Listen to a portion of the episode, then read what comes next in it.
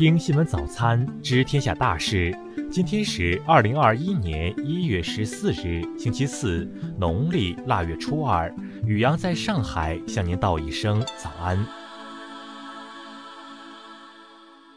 先来关注头条新闻：美德州议员再推脱美建国议案，称另有几州也感兴趣。美国当选总统拜登即将于二十日宣誓就职。就职典礼的主题为“美国团结”。然而，美国德克萨斯州一名共和党籍议员彼得曼却有意发起公投，决定该州是否脱离美国联邦政府的控制。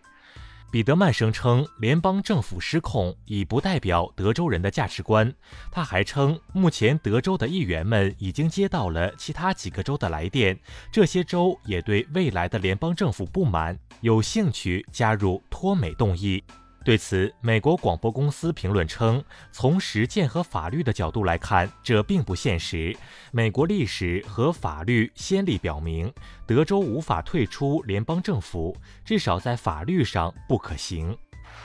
再来关注国内新闻。中国疾控中心昨日表示，初步证实变异病毒导致的传染性增强，衡量指标时续发率提高了大概百分之十到百分之七十，家庭中的续发率也有显著提高。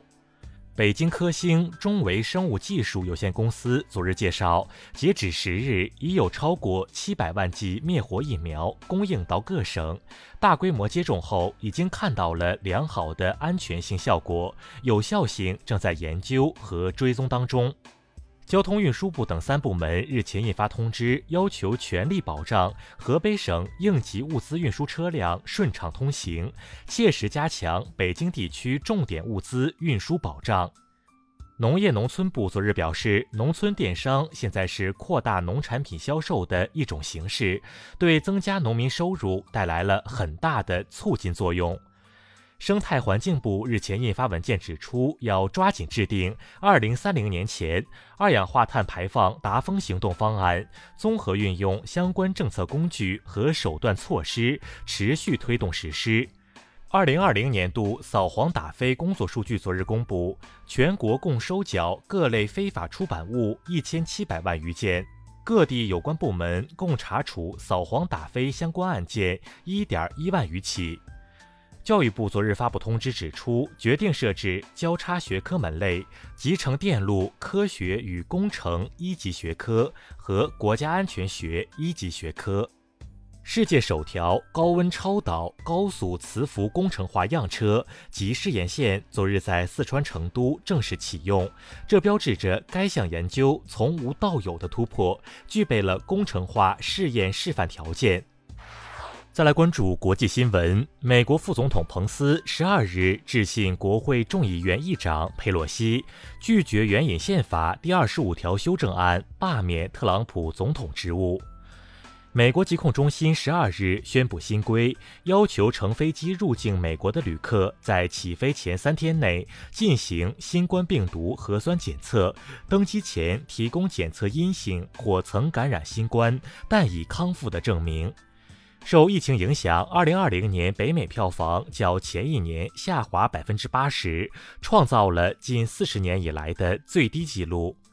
据多家日媒报道，日本政府十三日基本决定暂停此前与十一个国家和地区实行的相互放开商务人士往来的措施，这意味着日本将全面禁止外国人入境。韩国政府代表团日前前往伊朗，就促使被扣船员和船舶尽早获释，同伊朗方面进行交涉，但双方协商无果而终，仅确认了立场差异。韩国代表团已启程回国。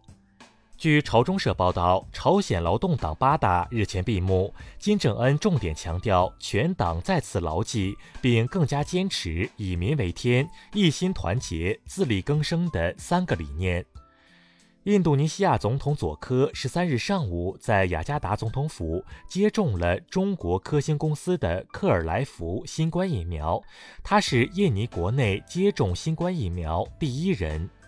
近日，阿富汗人向国际刑事法院提起诉讼，要求对澳大利亚特种部队在阿富汗残杀平民的暴行进行严惩。再来关注社会民生新闻。北京昌平区官方消息，本月初一新冠肺炎确诊病例曾跨区就诊，涉事诊所和药店未扫码测温，且未报告感冒发热人员信息，分别被给予停业整顿、立案调查的处理。近日，黑龙江一村民隐瞒密接人员行踪轨迹。致使核酸检测、疫情密接者隔离等防控工作延误二十八小时，当地警方依法对其作出了行政处罚。四川绵阳初中副校长涉嫌猥亵儿童案昨日宣判，被告人吴某某被判处有期徒刑十四年，并禁止其自刑罚执行完毕之日或者假释之日起五年内从事教育及相关职业。昨日凌晨，内蒙古包头市一医院职工餐厅发生爆炸坍塌事故，搜查组使用雷达生命探测仪后，未发现有人员被困。网曝武汉一小学教师用戒尺打学生手心，当地教育局昨日通报称，已责成小学对涉事教师进行停课反省处理，并向学生和家长致歉。再来关注文化体育新闻，CBA 常规赛继续进行，上海队一百一十比九十七爆冷击败新疆队，天津队一百零六比九十四战胜同曦队。澳大利亚网球公开赛继续资格赛的角逐，打进决胜轮的陆佳静和袁岳双双战败，至此六名中国选手均被淘汰出局，无人打进正赛。为配合新冠肺炎疫情防控，嵩山少林寺、洛阳白马寺、开封大相国寺等中原名寺自十三日起暂停对外开放。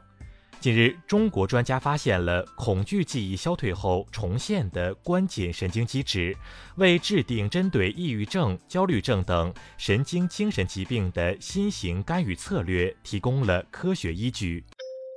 以上就是今天新闻早餐的全部内容。如果您觉得节目不错，请点击再看按钮。咱们明天不见不散。